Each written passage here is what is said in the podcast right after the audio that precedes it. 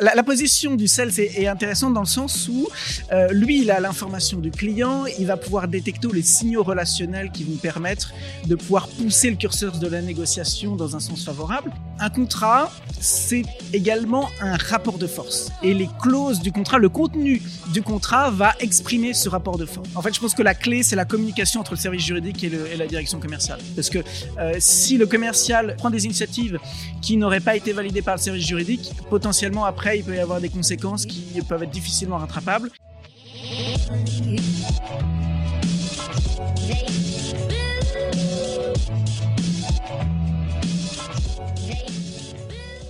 Bienvenue sur le podcast de We Are Sales by DCS. Je suis Pierre-Michel Couturier, cofondateur de Dreamcatcher Sales, l'agence de recrutement et de consultants experts en business développement. Aujourd'hui, nous vous proposons un sujet technique comment la connaissance du droit des affaires peut améliorer vos performances commerciales en B2B. Effectivement, quel que soit votre cycle de vente, et encore plus dans les cycles de vente longs et complexes, la négociation des conditions contractuelles est un des éléments indispensables à maîtriser pour s'assurer d'un bon taux de closing. Pour nous permettre d'aborder avec expertise cette question, je reçois aujourd'hui Hugues Colette, fondateur du cabinet Colette Avocat, spécialisé notamment dans les contrats commerciaux et contentieux commerciaux. Hugues, merci beaucoup d'avoir accepté notre invitation et d'être présent aujourd'hui dans nos bureaux. Bonjour à tous et merci DCS pour cette invitation. Ravi de partager euh, les problématiques juridiques auprès des, auprès des directeurs commerciaux et des commerciaux. Alors Hugues, je te propose de rentrer dans le vif du sujet. D'abord, est-ce que tu peux nous donner une définition d'un contrat commercial en B2B Un contrat de vente au final, c'est quoi? On a dans les contrats B2B, c'est des contrats entre commerçants entre des commerçants en personne physique, commerçants en personne morale. Un contrat de vente, c'est un transfert de propriété d'un bien. Et donc, dans les contrats B2B, on a les contrats de vente et les contrats de prestation de service. Contrat de prestation de service, c'est une obligation de faire d'un prestataire à l'égard d'un client. Ok, ça me va comme définition, c'est clair. Alors, c'est quoi les éléments qu'on retrouve de manière générale euh, dans un contrat de vente B2B euh, et qui permet qu'il soit valide? Alors, on s'intéresse à tout ça hein, parce que euh, pour, pour nous, les commerciaux, le point clé de la finalisation du closing avec un client, c'est quand même lui envoyer un contrat. on le connaît pas toujours suffisamment bien, on le maîtrise pas suffisamment et tout d'un coup, le client nous pose des, des questions sur des paragraphes euh, qu'on découvre avec lui et dont on n'a jamais pris le temps euh, finalement de s'y intéresser. Alors c'est quoi ces principaux paragraphes, ces différents éléments de, structure, qui font qu'un contrat, c'est un contrat finalement? Pour être valide, il faut d'abord un consentement. Il faut que deux personnes consentent sur le même document. C'est aussi un document sur lequel euh, chacune des parties a la capacité de contracter. Valablement, elle peut engager telle entité juridique. Et enfin, il faut un contenu, un contenu qui soit licite et certain. Et en fait, concrètement, un échange de mails peut être un contrat.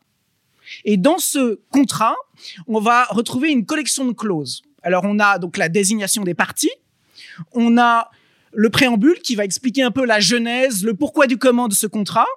On va également avoir des définitions pour être bien sûr que les termes employés sont bien compris par les deux parties de la même façon. Et puis, on va avoir donc en dehors des clauses principales qu'on a évoquées tout à l'heure, cest à dire pour un contrat de vente, le transfert de propriété d'un bien et pour un contrat de prestation de service, une obligation de faire. On aura des clauses relatives à la communication entre les parties, comment elles vont décider de communiquer?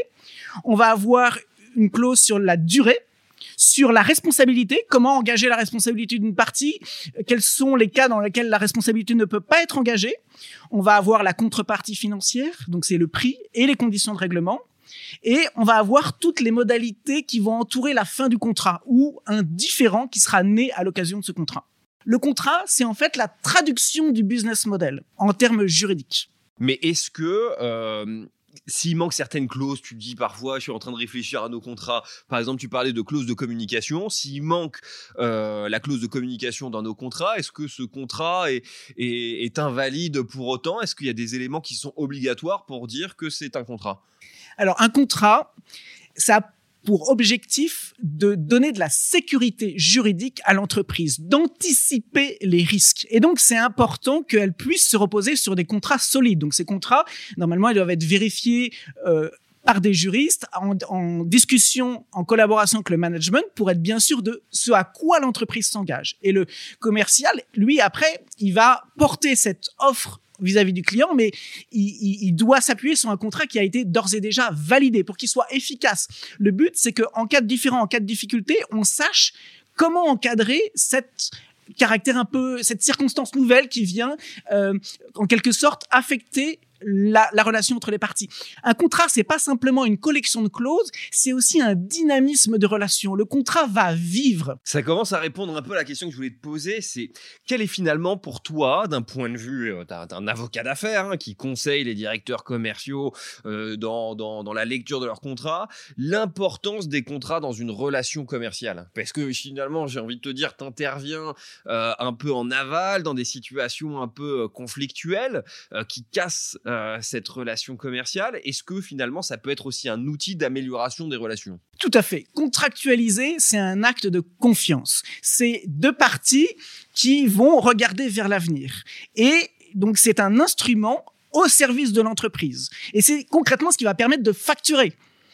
Et ce contrat-là, c'est important que on puisse se reposer sur sur son contenu, sur sa force. On va donc l'entourer d'un certain nombre de précautions. Il faut que pour qu'il soit efficace, eh ben, on ait respecté le fait que chacune des parties est consentie à son contenu, que ce soit à travers des signatures manuscrites ou à travers un échange de mails. Ok. Alors je vais te challenger un peu de ton point de vue d'avocat d'affaires essaye de te projeter aussi du point de vue d'un sales et en quoi finalement le contrat peut être un outil de négociation pour un sales et génératrice de profit? Je m'explique. Est-ce que bien maîtriser son contrat peut permettre euh, d'améliorer euh, ses marges, ses conditions tarifaires par différents outils, différents leviers? Parce que j'imagine bien que lorsque euh, un CEO un DIRCO vient te voir lui disant écoute Hugues, j'ai besoin que tu me fasses mes contrats commerciaux pour notre nouvelle offre de produits ou services, euh, tu réfléchis à ces données et tu te dis est-ce que je peux laisser dedans des outils, des marges de négociation qui peuvent améliorer finalement la rentabilité euh, de mon client? Alors, un contrat, c'est également un rapport de force. Et les clauses du contrat, le contenu du contrat va exprimer ce rapport de force. Un contrat, il est efficace lorsqu'il permet d'anticiper les risques. Donc, plus le contenu va être clair, plus il va, il va, il va permettre aux parties de le comprendre de la même manière. Et donc, ça va permettre d'anticiper à la fois les risques juridiques, le différent. Et en ce sens-là, il sera efficace. Après, on peut parler de rentabilité. À ce moment-là, il y a des indicateurs qui sont pas à proprement juridiques, mais qui sont plus économiques. Par exemple, la marge sur coût variable. Mais d'un point de vue juridique, si on s'en tient à là, l'efficacité du contrat se mesure à la manière dont il permet d'anticiper les risques. Et à ce, niveau-là, on peut s'appuyer sur le fait que une, partie qui va, comment dire, s'approprier le contrat, va être beaucoup plus efficace qu'une partie qui laisse dormir le contrat. Si une partie en capacité de soulever, d'exercer un certain nombre de prérogatives contractuelles, eh ben, elle va en quelque sorte, construire sa position, son rapport de force dans la relation contractuelle, et donc elle va pouvoir jouer à plein ses droits contractuels. Ok, mais ça c'est un peu neutre finalement comme réponse, parce qu'on sait très bien que quand on va voir son avocat pour faire des contrats, on lui dit à son avocat laisse-moi des zones d'ombre, des zones de flou euh, qui me permettent euh, comme ça après derrière de gratter euh, deux trois prestats ou, euh, un peu plus de, de facturation supplémentaire. Peut y avoir aussi derrière des notions de conditions de règlement plus ou moins alambiquées, des préavis de rupture, des notions de propriété de données, qui ça peut être aussi bien maîtrisé par le, par le sales, euh, bah, source de marge supplémentaire. J'aimerais que tu me parles un peu de, ça, de, de, ce qui se passe vraiment dans les bureaux. La, position du sales est, est, intéressante dans le sens où euh, lui, il a l'information du client, il va pouvoir détecter les signaux relationnels qui vont permettre de pouvoir pousser le curseur de la négociation dans un sens favorable. Ce que je veux dire, c'est que le contenu du contrat ça va être un élément essentiel pour peser dans les négociations et au fur et à mesure de, de la l'action lorsqu'elle elle se, se pérennise dans le temps, eh ben les parties vont devoir in fine collaborer. Et donc ça va être un rapport de force, mais elles ont si elles veulent pérenniser la relation, et ça c'est dans le sens d'une efficacité commerciale, parce que changer un client, un fournisseur, ça coûte cher, ça demande du temps de prospection supplémentaire. Et donc le fait de pérenniser une relation commerciale à travers une collaboration qui n'est pas simplement euh, en directement en prise avec les termes contractuels, mais euh, ça peut être par exemple des, des, des rendez-vous réguliers. Un rendez-vous régulier pour euh, connaître l'évolution de son partenaire commercial, ça va, ça va permettre de réaménager. En France, on a un peu la culture du fétichisme de contrat. On, on, on le considère, c'est un socle, il est inamovible et on a beaucoup de mal à vouloir le modifier euh, ou le rompre. Et ça peut être intéressant de se dire que s'il y a des circonstances qui changent, de pouvoir modifier ce contrat. Encore faut-il pouvoir revoir la partie et eu égard aux circonstances qui arrivent dans la vie d'une relation qui peut durer plusieurs années, dizaines d'années, eh ben, on peut revoir euh, le contrat. Et donc ça, c'est un instrument pour moi. Le contrat, c'est une négociation permanente. Ça veut dire qu'il y a un socle, certes, mais il peut être réaménagé si je reformule un peu à ma sauce euh, avec un prisme purement euh, sales, euh, c'est que finalement, ça ne sert pas à grand chose de, mettre de la fourberie dans son contrat, puisque l'objectif, c'est de mettre en place des relations pérennes avec son, client. mais par contre, prévoir justement des éléments dans le contrat qui permettent d'améliorer cette relation pérenne. Tu citais par exemple des rendez-vous réguliers, ça j'avais jamais pensé, mais c'est un élément qui peut être effectivement très intéressant à mettre dans le contrat, hein, qui prouve bien euh, qu'on est dans cette démarche avec notre client, euh, plutôt que d'être dans une démarche de faire un coup de, de hein, pour, pour parler un peu crûment, et aussi d'éviter ce côté effectivement très fétichiste, voire allemand du contrat, où, ils lisent, je, cite les Allemands parce qu'ils ont une capacité à lire les petites clauses de contrat que nous on fait jamais, et de mettre dans le contrat des, clauses de flexibilité pour effectivement que ça ne soit pas seulement euh, un socle inamovible, mais bien un élément de poursuite régulière de la collaboration qui doit s'adapter avec le temps. Est-ce que ma reformulation te convient? Oui, tout à fait. C'est bien le sens de mon propos. Formidable, formidable. Alors, tu le dis j'ai à juste titre, tu es en relation avec les services juridiques de, de, la société. Souvent, on envoie des contrats à des clients qui nous disent, notamment chez les grands comptes, ah ben il faut que mon service juridique euh, euh, jette un œil dessus pour toi, tu serais dirigeant d'une société et même d'IRCO, quels seraient les éléments que tu laisserais aux commerciaux la possibilité de négocier autrement que seulement euh, le tarif? Et à l'inverse, bien évidemment, quels sont les éléments que surtout un commercial ne doit pas toucher dans le contrat? Je ne sais pas, propriété intellectuelle, RGPD, euh, voilà, ce que tu veux. C'est quoi ton point de vue sur ce sujet? Moi, j'aurais tendance à, dire que euh, si euh, l'offre propose plusieurs options, des options complémentaires qui sont déjà pré-validées, qui ont déjà été checkées par le management et le service juridique, et que finalement le commercial n'est plus qu'à sélectionner telle option, et ça peut être même sur une question de qualité du service les contrats, les contractants peuvent aménager la qualité du service. Et donc, en fonction de la négociation, de la façon dont elle se passe, eh ben, il peut mettre en place une sorte de curseur de la qualité du service.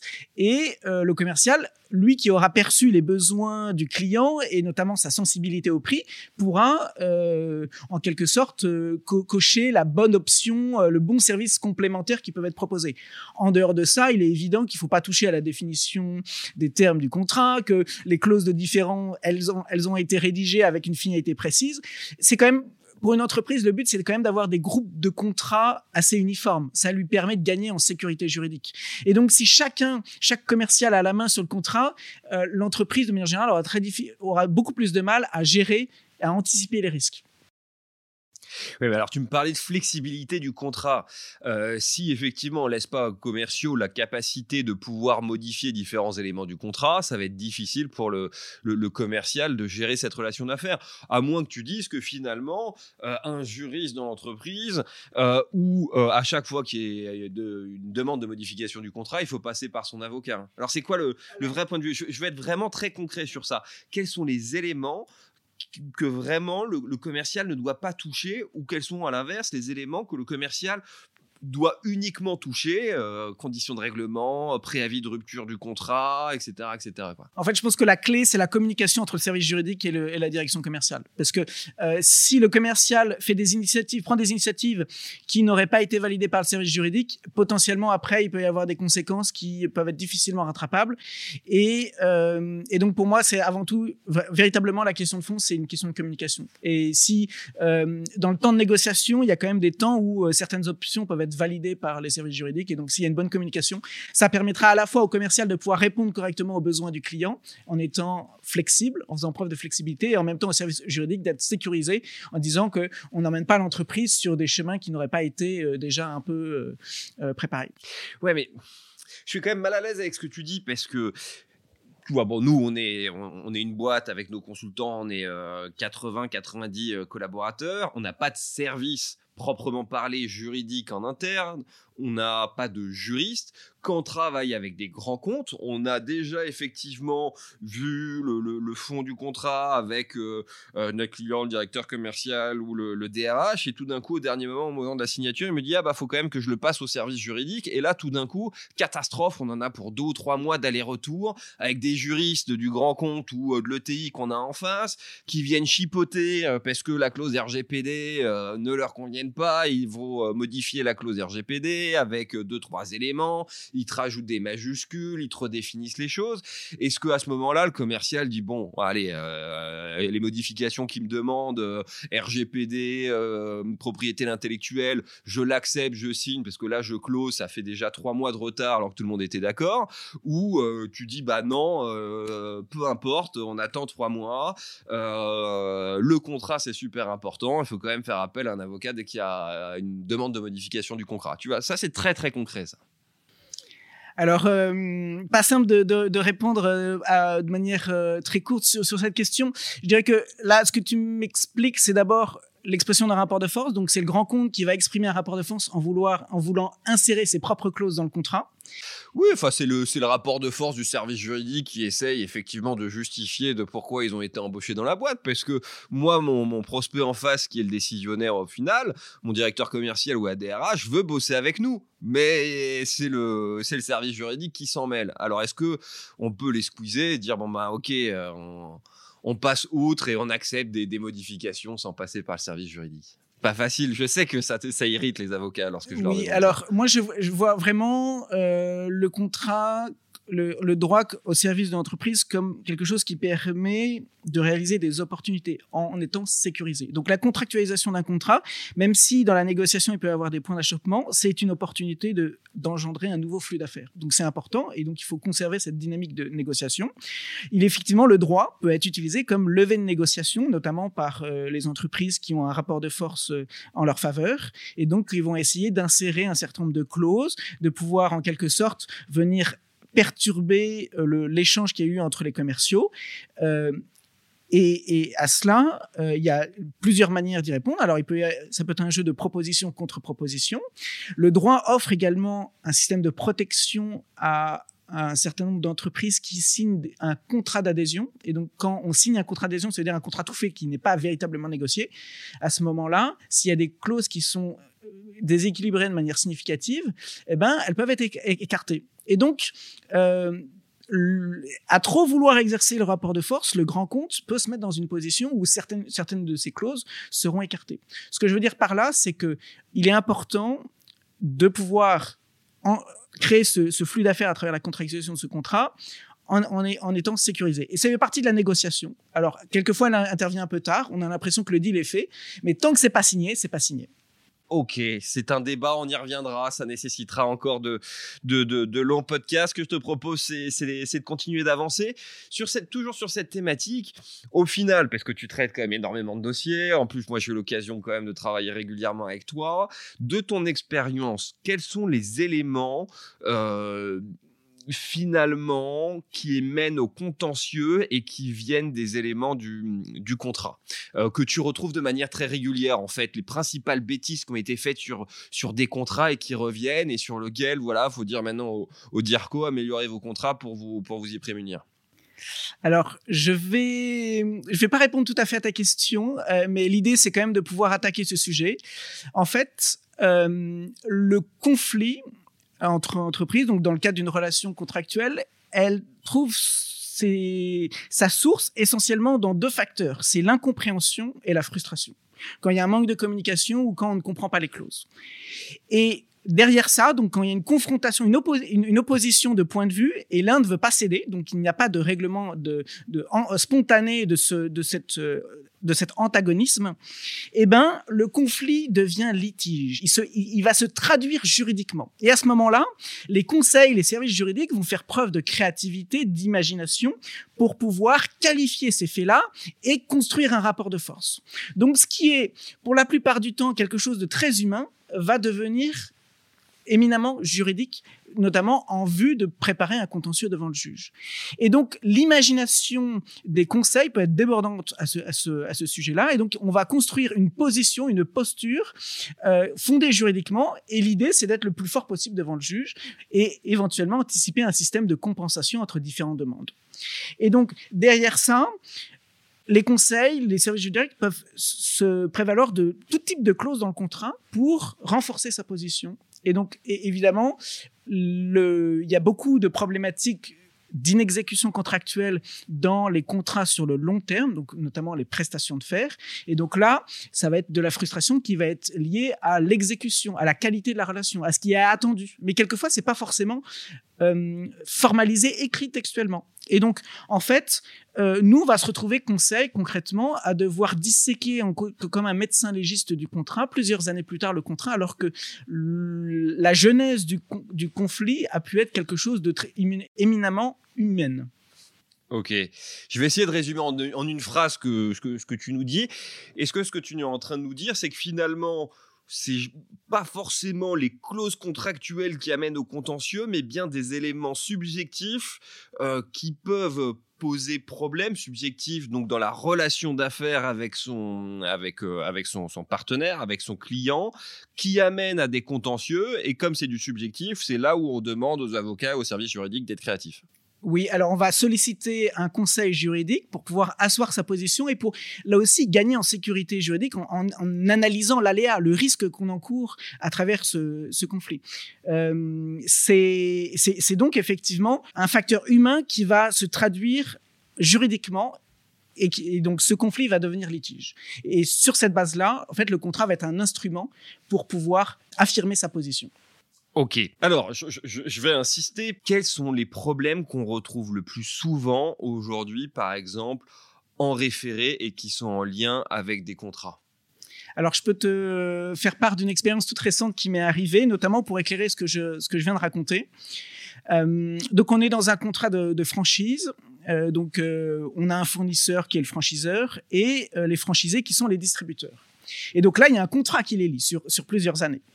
Et il se trouve qu'au bout d'un certain nombre euh, d'années, euh, il y a eu euh, un manque de communication. La communication finalement ne passait que par WhatsApp. Ils ne se voyaient plus. Et donc il y a de la frustration. Et puis il y a aussi des envies d'ailleurs. Et donc on, voilà, il y a un conflit en germe. Et donc, on, vient me consulter pour savoir comment sortir de ça et on veut à tout prix éviter le juge. On veut se dire, on veut sortir proprement de cette histoire-là, mais on veut sortir. L'idée, c'était la première étape, ça a été de faire émerger ce qu'on appelle une mésor, la meilleure solution de rechange. Qu'est-ce qui, va arriver s'il n'y a pas d'accord? Et donc, on va construire une position et euh, estimer le risque juridique. Qu'est-ce qui se passe si on va finalement devant le juge? Combien je peux réclamer? Est-ce que j'ai des fondements pour pouvoir appuyer mes demandes? Est-ce que j'ai des pièces? Et en face, est-ce que eux, ils ont également des réclamations à, à faire? Et une fois qu'on a cette mésor, on arrive, on enclenche un cycle de négociation.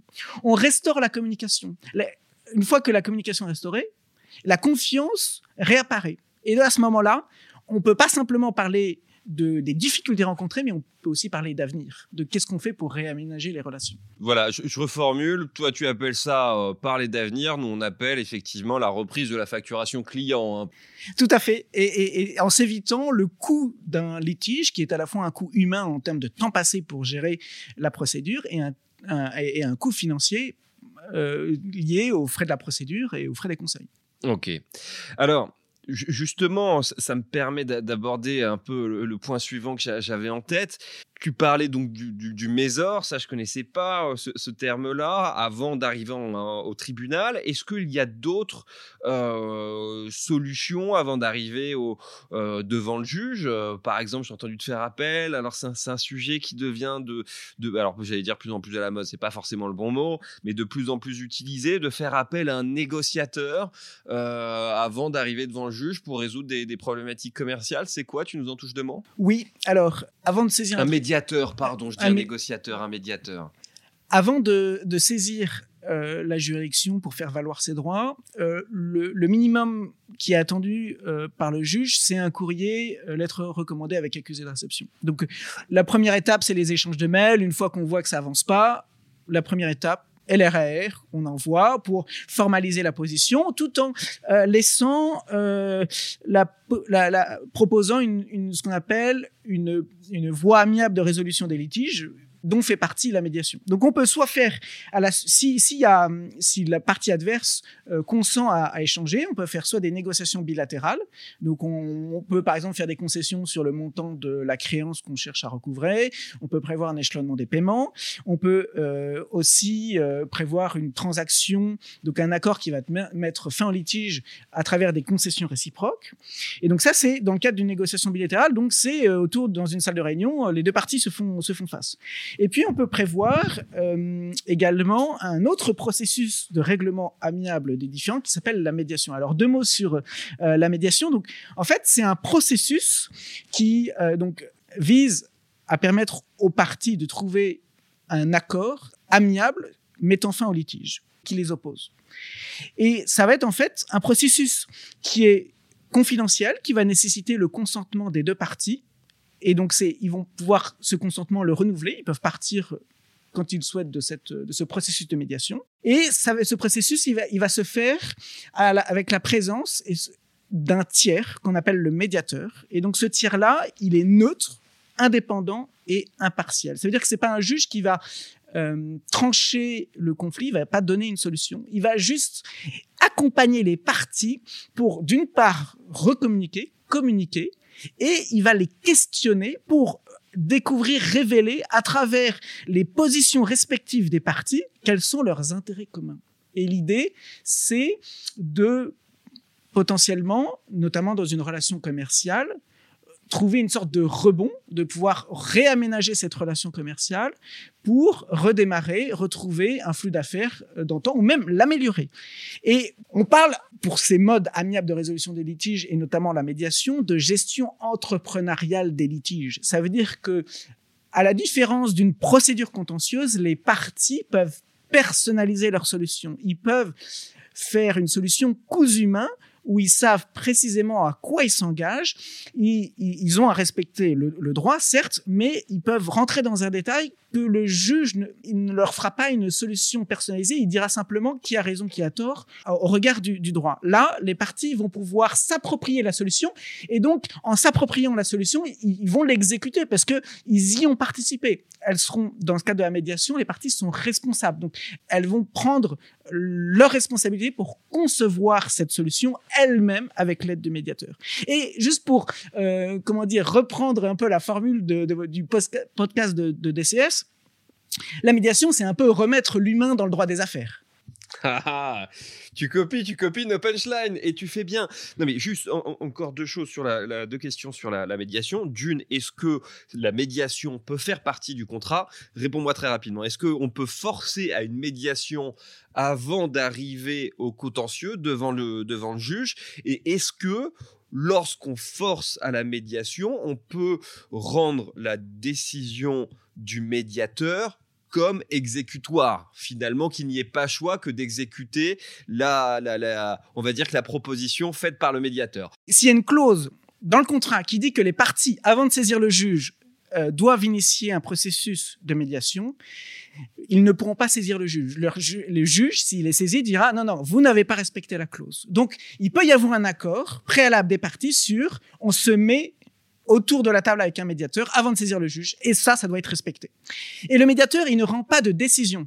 il écoute les parties, il les questionne, mais c'est bien les parties avec leurs conseils qui rédigent, qui conçoivent la solution. Et cette solution-là, elle peut être exécutée. Ça veut dire que, euh, d'abord, d'une part, comme la solution a été co-construite, les parties sont d'autant plus enclines à respecter cette solution qu'ils l'ont conçue.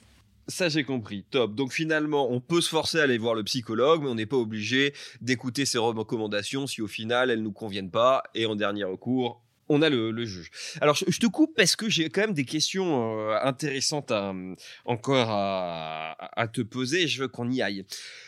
En France, on le remarque, on fait partie des plus mauvais payeurs du monde. Et quand même un des conflits qui, revient quand même très régulièrement euh, et que les commerciaux doivent traiter, c'est est-ce que tu peux rappeler ton client Il a toujours pas payé sa facture. Hein? Ça, ça résonne dans les oreilles de tous les commerciaux. Est-ce que tu peux appeler euh, ton interlocuteur, essayer de, voir ce qui se passe, euh, etc. Alors, comment on fait pour se prémunir de ça? C'est quoi les best practices, les, les, conseils que tu donnerais à des startups, effectivement, qui se lancent sur faites attention à qui vous vendez et voilà les best practices pour se faire payer? Alors, euh, sur le, la facturation, déjà, il y a des règles légales, un régime juridique qui euh, contraint les entreprises à payer leurs factures en temps et en heure. Une fois qu'elles arrivent à échéance, s'il y a un délai contractuel ou légal, elles doivent payer. Et ça, ça derrière, après, c'est donc soit un manquement contractuel, soit un manquement légal, et donc il y a potentiellement une revendication, une claim à, formuler.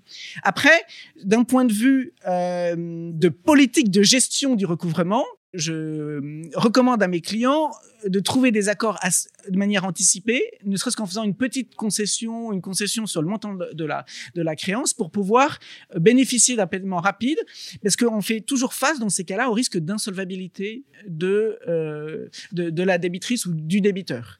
Et donc, euh, c'est euh, à, à, entre deux options, celle d'un accord possible à travers un échelonnement des paiements ou euh, une concession sur le montant de la créance et une procédure qui peut prendre du temps parce qu'il y a un aspect dilatoire, parce que euh, euh, soit elle arrive en, à un échec parce que l'entreprise est insolvable, et eh ben il y a un plus grand risque à courir à cette procédure. Cela dit en passant, euh, les entreprises qui sont mauvaises payeurs et qui euh, contraignent les créanciers à engager des procédures peuvent se faire sanctionner lourdement. Et donc il y a un caractère dissuasif, notamment euh, si la procédure est trop dilatoire eh ben, on peut réclamer des dommages et intérêts pour procédure abusive.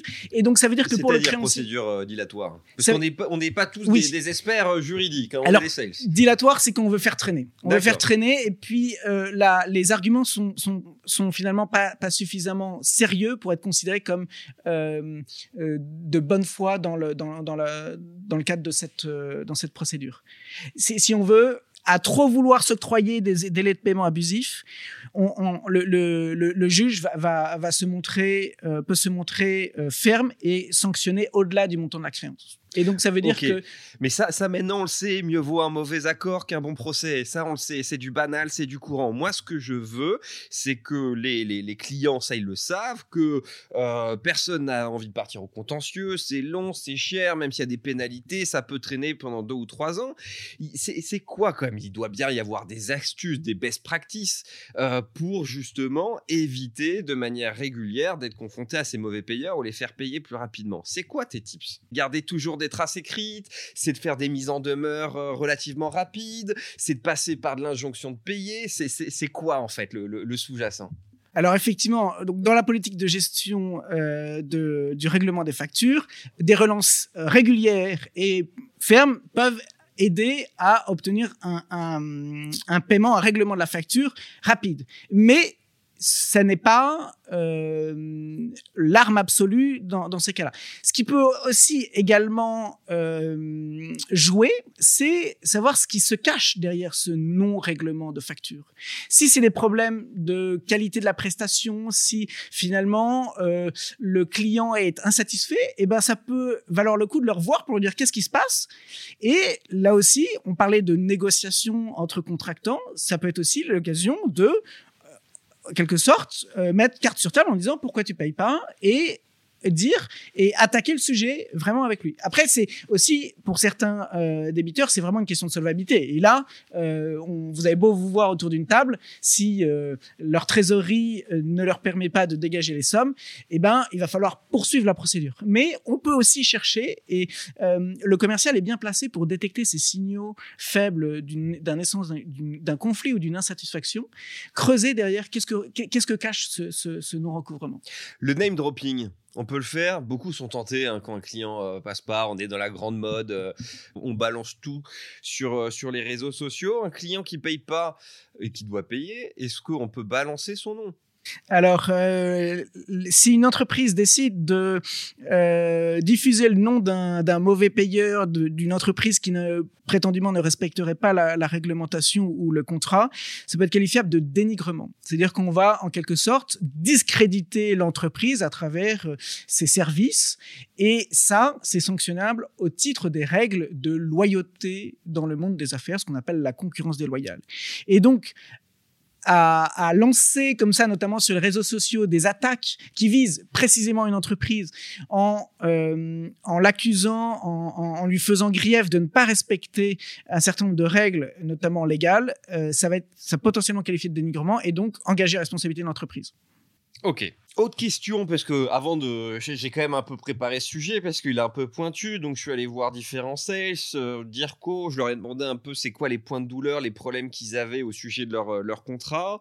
Euh, un autre élément euh, revient régulièrement, c'est j'ai envoyé le contrat à mon client, il me l'a pas renvoyé signé, on a commencé la prestation. Par exemple, je m'explique, prestation de service, on fait une mission de recrutement pour un client, on envoie le contrat au client, on se met d'accord sur nos honoraires, notre client nous dit go par téléphone, on lui envoie le contrat par email, il doit nous le renvoyer signé.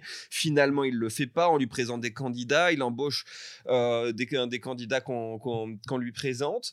Est-ce qu'on peut dire que le contrat a été conclu de fait, c'est-à-dire que même s'il n'est pas signé, eh ben notre, euh, nos honoraires sont dus, ou finalement, paf, euh, on l'a, euh, ça passe, on l'a dans l'os, parce qu'on n'a pas de contrat signé, donc bah tant pis pour nous, on aurait dû attendre le contrat signé avant notre prestation. Alors, un contrat qui a été communiqué et qui a fait l'objet d'une demande d'exécution de la part du co-contractant à travers une prise de rendez-vous, euh, l'acceptation de recevoir tel candidat en rendez-vous, c'est un contrat qui est qui a commencé à être exécuté et donc qui est opposable au, au co-contractant. Et donc, il n'y a pas nécessairement. C'est mieux d'avoir une signature ma- manuscrite, mais dès lors que euh, il y a eu communication, donc que, en quelque sorte le contenu du contrat est opposable et que derrière il y a des signes qui montrent que euh, les contractants ont voulu l'appliquer, et donc ça peut passer par l'acceptation d'un rendez-vous concrètement, et ben à ce moment-là, le contenu du contrat est opposable. Et s'il y a une clause qui vise précisément à protéger euh, euh, le prestataire de service d'une telle démarche euh, visant à solliciter un, candidat et à le recruter sans payer le montant, et ben à ce moment-là, la clause va être opposable et on peut aller réclamer devant le juge. Après, c'est au cas par cas, mais la règle qui, qui prévaut, c'est un contrat exécuté, c'est un contrat qui entre en vigueur. Ok.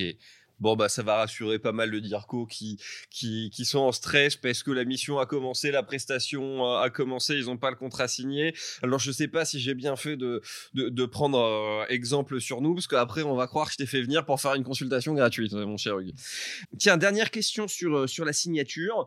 Parce que parfois, on peut se poser la question est-ce qu'un client peut casser un contrat en justifiant du fait que le collaborateur n'avait pas pouvoir de signature et, de, et qu'il n'avait pas le droit finalement d'engager la société euh, vis-à-vis du, contrat On avait dit qu'un élément de validité du contrat, c'est la capacité de contracter.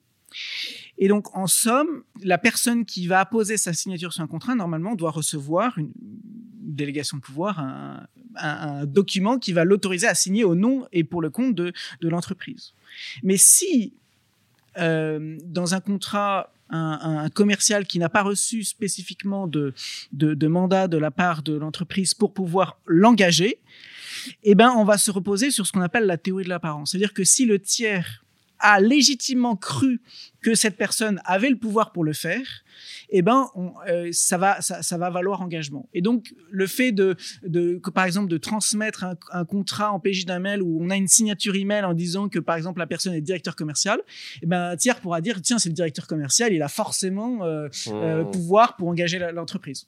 Et donc, on va se reposer là-dessus en cas de doute. Donc, il y a quand même une notion de bon sens, hein, j'ai l'impression, dans, dans, cette histoire-là. Le DIRCO te dit go, bon, bah, tu dis c'est un C-level à pouvoir de signature.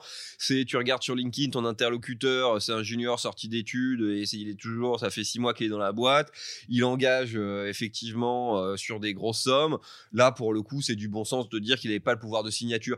Donc, il y a, y a est-ce qu'il y a en cas de contentieux quand même cette notion de bon sens dans l'esprit du juge? Alors, mon terme bon sens n'est sûrement pas ton terme, mais tu comprends le, fond du sujet. Oui, je te rejoins tout à fait. En fait, devant les tribunaux de commerce, c'est des juges consulaires, donc ils sont ils, viennent du monde des affaires. Ce, n'est pas des magistrats professionnels qui ont un, cursus 100% euh, juridique, ils viennent du monde des affaires. Et donc, il y a le bon sens du commerçant.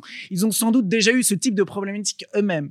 Et donc, ils vont, dans, leur motivation, dans leur appréciation euh, des affaires euh, qui leur sont soumises, bien souvent, on retrouve l'idée d'une bonne foi ou d'un bon sens. Et finalement, ça répond tout à fait à ta question. Oui, le juge du tribunal, des, consulaires des, tribunaux de commerce, ils vont, ils vont s'appuyer là notamment. Encore une ou deux questions après, euh, promis, je, te laisse euh, faire euh, ces mêmes interactions, mais cette fois-ci facturées avec tes clients. Je te taquine, j'aime bien ça. Beaucoup de startups ont justement eu cette, ces, désagréables expériences avec des négociations grands comptes euh, qui les avaient fait travailler à beaucoup dans le SaaS ou dans la tech pendant plusieurs mois, voire parfois euh, plusieurs années, un ou deux ans sur l'ajustement euh, de, leur, de leurs produits, de leurs solutions, sur des critères parfois plus ou moins précis. À votre solution SaaS nous intéresse, est-ce que vous pouvez nous développer telle feature, telle feature? On leur dit oui, bon, faites-nous une démo, faites-nous un POC. Et finalement, au dernier moment, euh, au moment quasiment où on allait contractualiser, ils se disent bah non, on va pas avancer avec vous, euh, on va avancer avec un concurrent, ou même bah finalement on a décidé vu le tarif euh, auquel vous voulez nous le vendre de développer la même solution en interne. Est-ce qu'il y a des, recours à ça? J'ai cru entendre parler de rupture de pourparler. Est-ce qu'on peut s'y prémunir en amont? Parce qu'on n'a pas encore contractualisé Donc dans, dans tout le début de la relation commerciale, c'est quoi ton point de vue sur ce, sur ce sujet? Dans la phase précontractuelle, donc avant l'entrée en vigueur du contrat, euh, il y a une exigence de bonne foi. Et donc, ça va être un élément qui va être le, comportement que tu, que tu vises va être apprécié à l'aune de cette exigence. Et de même, euh, l'utilisation ou la divulgation d'une information confidentielle dans ce temps de négociation va engager la responsabilité de son auteur. Alors, donc, on a des armes, à la fois la bonne foi, et puis euh, cet article du Code civil qui vise à sanctionner une divulgation, une utilisation du secret des affaires, d'une information confidentielle dans la négociation. Mais au-delà de ça, il y a un régime juridique qui vise à protéger le secret des affaires. Le secret des affaires, c'est l'instrument qui va permettre aux entreprises d'être compétitives. C'est le patrimoine informationnel, c'est le savoir-faire, c'est des techniques, c'est des logiciels, des codages.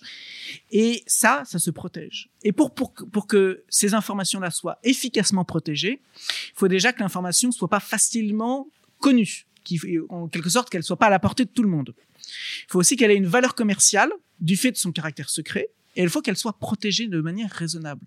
Et c'est là où il est pertinent de s'entourer de précautions en amont, notamment d'engagement de confidentialité, d'engagement de non-exploitation ou de restitution des éléments qui ont été partagés dans le cadre d'une négociation pour pouvoir, le cas échéant, réclamer les bénéfices que l'auteur de la violation de ce secret des affaires aura généré à la suite de sa pratique.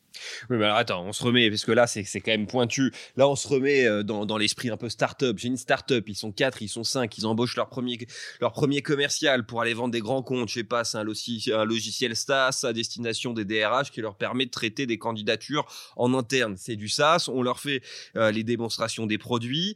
Euh, on va passer 8-10 mois à négocier avec eux, à les aider aussi à comprendre leurs problématiques, leurs besoins. On dépense de l'argent pour ça. Adapte le produit par rapport à leurs euh, recommandations. Ma question, c'est ça. S'ils décident au final et qu'on a dépensé de l'argent pour améliorer le produit par rapport à ce qu'ils nous demandent, euh, est-ce que finalement on peut leur dire, écoutez, euh, si s'il n'y avait aucune intention finalement d'acheter notre produit, que c'était juste pour avoir une sorte d'audit en interne et ou pour vous aider à améliorer vos propres outils existants, on peut demander une contrepartie financière. C'est ça ma question.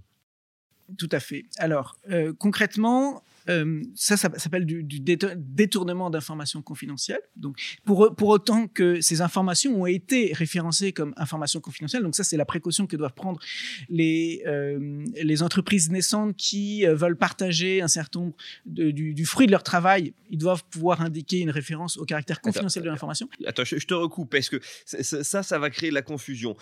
Caractère confidentiel des informations. C'est un logiciel SaaS. On fait une démo. Là, le démo est en ligne. Donc, les informations sont pas confidentielles. C'est ça le sujet. C'est voilà notre outil, je viens vous voir, ils nous font négocier, modifier notre outil. Donc il n'y a pas spécifiquement euh, de confidentialité dans l'esprit du, start-upper. Euh, et ça, ça arrive de manière très, très, très récurrente. On le voit sur Friends Startuper Network, sur LinkedIn, des startups qui râlent, etc. Est-ce que ça, c'est légal pour eux de le faire? Et est-ce qu'on peut demander une contrepartie de nous avoir fait dépenser de l'argent sans avoir voulu au final vraiment acheter le produit? Vraiment le, le, travail qu'ils nous font faire en amont sans finalement, après derrière, contractualiser alors qu'ils savaient peut-être depuis le début. Je fais de nouveau référence à l'exigence de bonne foi dans les négociations précontractuelles. Donc là, ça pourrait être qualifié de comportement de mauvaise foi de la part de l'entité qui amasse les, données ou fait travailler une entité pour ensuite euh, euh, refuser, sachant que dès le départ, elle, souhaitait développer son propre produit. Et ce qu'on va, va faire dans ce type de contentieux, c'est que on va demander au juge l'autorisation de venir dans l'entreprise qui a fait ce type de comportement pour aller ramasser des éléments de preuve. Et si on retrouve des éléments à utiliser, et notamment si elle s'est si elle a accumulé le savoir, les informations de la startup et les a réutilisées, a bâti son nouveau produit avec ces informations-là, eh ben, on est dans un cas typique donc de, de détournement d'informations. Alors, par exemple, rupture de pourparlers abusive. Donc ça, j'ai compris. Copie, ok, c'est clair, détournement d'informations confidentielles. Mais dans le cas où ils nous ont demandé effectivement des dépenser, euh, bah de, d'améliorer notre produit, de modifier notre produit, est-ce qu'il n'y a pas une notion de rupture de pourparlers abusive Si, on, peut faire. Ah, j'ai, du mal à te faire lâcher ce, terme, cette notion. Dis-moi pourquoi. Euh. La rupture des négociations, en fait, fait l'objet d'un, système de, de réparation qui est assez restrictif. Et donc, c'est un fondement qui peut être utilisé, mais il vaut mieux privilégier dans ce cas de figure euh, une argumentation sur le secret des affaires, parce que ça sera beaucoup plus large et les demandes financières pourront être plus élevées, parce qu'elles vont se fonder notamment sur le bénéfice que l'auteur de la pratique aura tiré de sa pratique. Si on s'en tient uniquement sur vous avez rompu euh, des relations, des négociations précontractuelles, à ce moment-là, les montants, les demandes financières qui pourraient être demandées devant le juge euh, sont assez restreintes. Et donc, euh, d'où l'utilité de pouvoir protéger en amont les informations, les classer comme confidentielles le cas échéant, et de pouvoir mettre en place des mesures qui le protègent pour in fine être en mesure de réclamer des sommes conséquentes. Parce que ce type d'agissement va désorganiser l'entreprise qui en subit euh, directement les frais et ça va monopoliser des forces pour pouvoir gérer le contentieux après. Alors que euh, l'entreprise, la grosse, l'entreprise plus importante qui aura bénéficié de cette pratique, elle, va pouvoir faire durer le, contentieux parce qu'elle a les armes pour pouvoir, euh, comment dire, continuer son activité et ne pas être déstabilisée par cette pratique. Ok, donc dis-moi si je me trompe et ma reformulation est bonne. Donc si je comprends bien, rupture de pourparlers abusive, finalement, ça sert pas à grand chose de s'y intéresser parce que les contreparties ne sont jamais très importantes. Donc finalement, si même si vous dépensez de l'argent pour un grand compte pour modifier votre produit, vous l'avez dans l'os parce que vous allez ramasser des clopinettes. C'est ce que j'entends. Par contre, si jamais vous prouvez que ils utilisent des informations que vous aurez classé confidentiel dès le début, hein, euh, en disant ben voilà ce qu'on va vous montrer dans la démo, ces éléments sont confidentiels et que vous arrivez à le prouver, enfin faut quand même réussir à le prouver, que euh, ça a été réutilisé par le grand compte, là pour le coup, il y a du pognon à récupérer, il y a une contrepartie à avoir. Le régime est plus favorable aux demandeurs à, une action qui vise à réparer l'atteinte à un secret des affaires. Et pour la question de la preuve, euh, il y, a, un instrument qui permet avant tout procès de solliciter l'autorisation du juge pour aller récolter des éléments de preuve chez l'entreprise qui a porté atteinte au secret des affaires. Donc c'est un huissier concrètement qui va se déplacer et qui va, avec un certain nombre de mots-clés, visiter les serveurs dans l'entreprise et rechercher et si on retrouve les documents, la même dénomination, les mêmes éléments que les, éléments qui ont été communiqués euh, par euh, l'entreprise qui initialement portait le projet, et eh ben là, il y aurait des éléments concrets pour entrer en voie de condamnation pour obtenir la condamnation de l'entité qui, euh, qui, a utilisé de, manière abusive ces, documents. Ok. Bon, écoute, pour finir, je, me pose la question.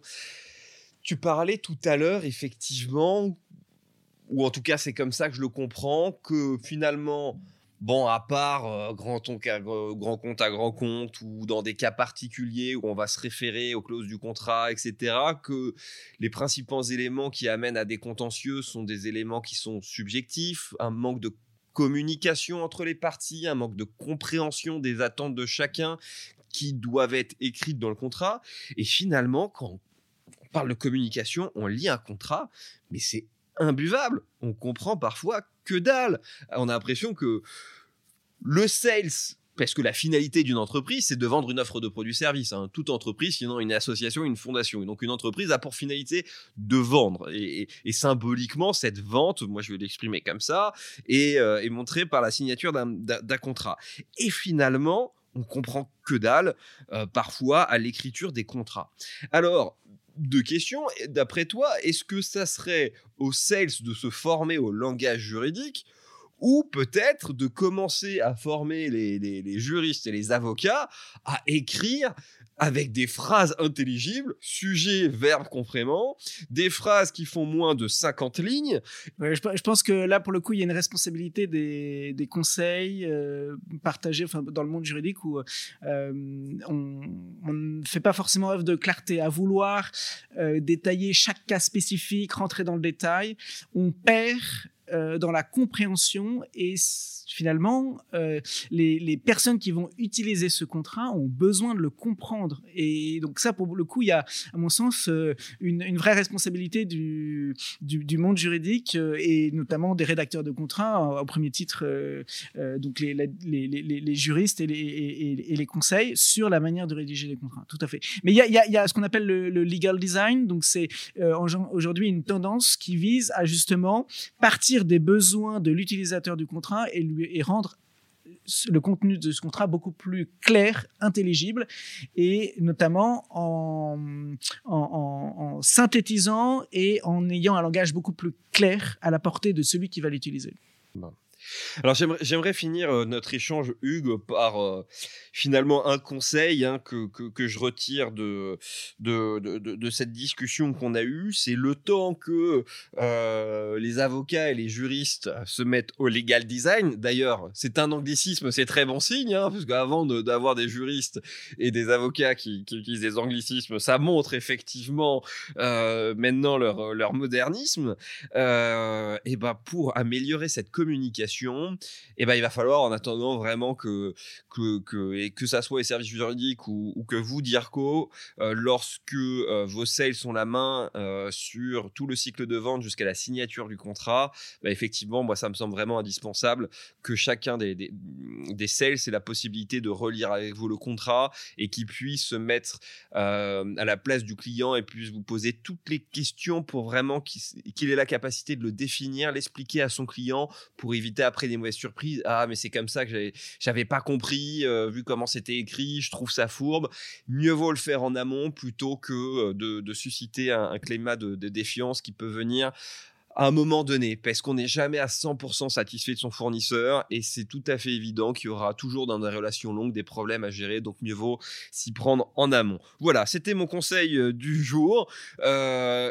Hugues, un très grand merci d'être venu aujourd'hui pour nous partager ton expérience. Alors je sais que c'est pas facile hein, de, discuter avec avec moi. J'ai je t'ai quand même bien challengé pour aller dans le fond parce que c'est difficile d'être dans ta posture entre l'explication du droit et comment utiliser le droit et aussi ta posture de neutralité. C'est encore un sujet passionnant à travailler avec les équipes commerciales. Bah, merci Pierre-Michel pour cet euh, entretien. Je suis ravi d'avoir euh, pu être confronté, challengé par cette nouvelle perspective, euh, pas simplement juridique. On est riche de, de nouvelles perspectives.